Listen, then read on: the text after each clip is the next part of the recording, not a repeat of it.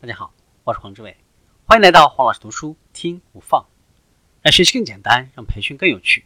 我们继续分享团队领导力。我们来看团队的目标。任何团队都必须有一个总体目标，并且明确团队的阶段目标以及衡量业绩的方法。目标的制定有五个步骤。第一步，团队内部通力合作，为团队确立。明确的目标和愿景。第二步，讨论并且同意团队力求实现的结果。第三步，就质量和业绩措施达成一致，并且就如何实现这些措施提供明确的指导。第四步，制定团队目标，明确需要完成的各项任务。第五步，分配任务和责任。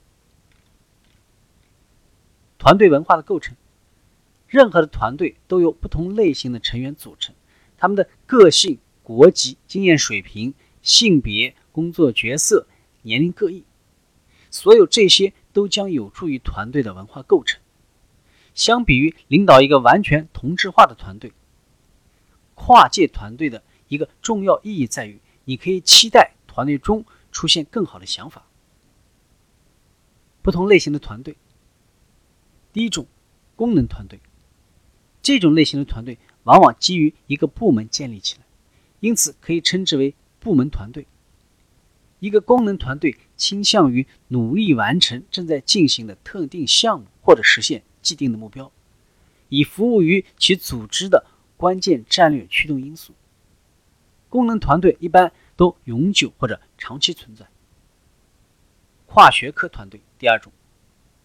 由来自不同专业领域的成员组成，他们的技能和经验具有互补性，因此都能够为团队的工作做出贡献，以确保能够实现团队的目标。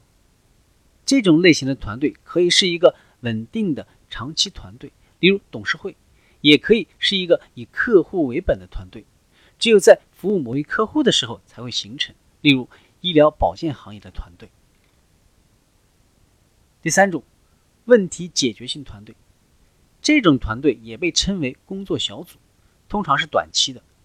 成员为了实时处理某一具体的工作问题而组队，团队成员都拥有某些特定的技能和能力，并且呢来自该专业的不同层次和领域。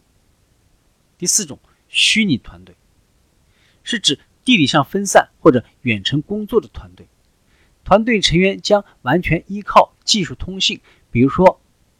电话会议、网络电话、电子邮件等等实现合作。对于团队领导者来说，确保虚拟团队的工作效果，比在成员面对面的团队当中更具有挑战性。第五种，自我管理团队。这种类型的团队独立性很强，完全掌控自身的工作方式，因此也被称为自治团队。一旦团队成员对领导者表示认同，他们就会进行分工，一同来推进工作进展，做出决策，并且实施计划。这类团队的一项主要优势就是自我管理的方式，能够使团队成员获得更多的信任，而且积极性和工作效率都有所提高。第六种，委员会，通常是由一个较大的团体设立的正式小组，负责一项工作的某一特定主题或者事务。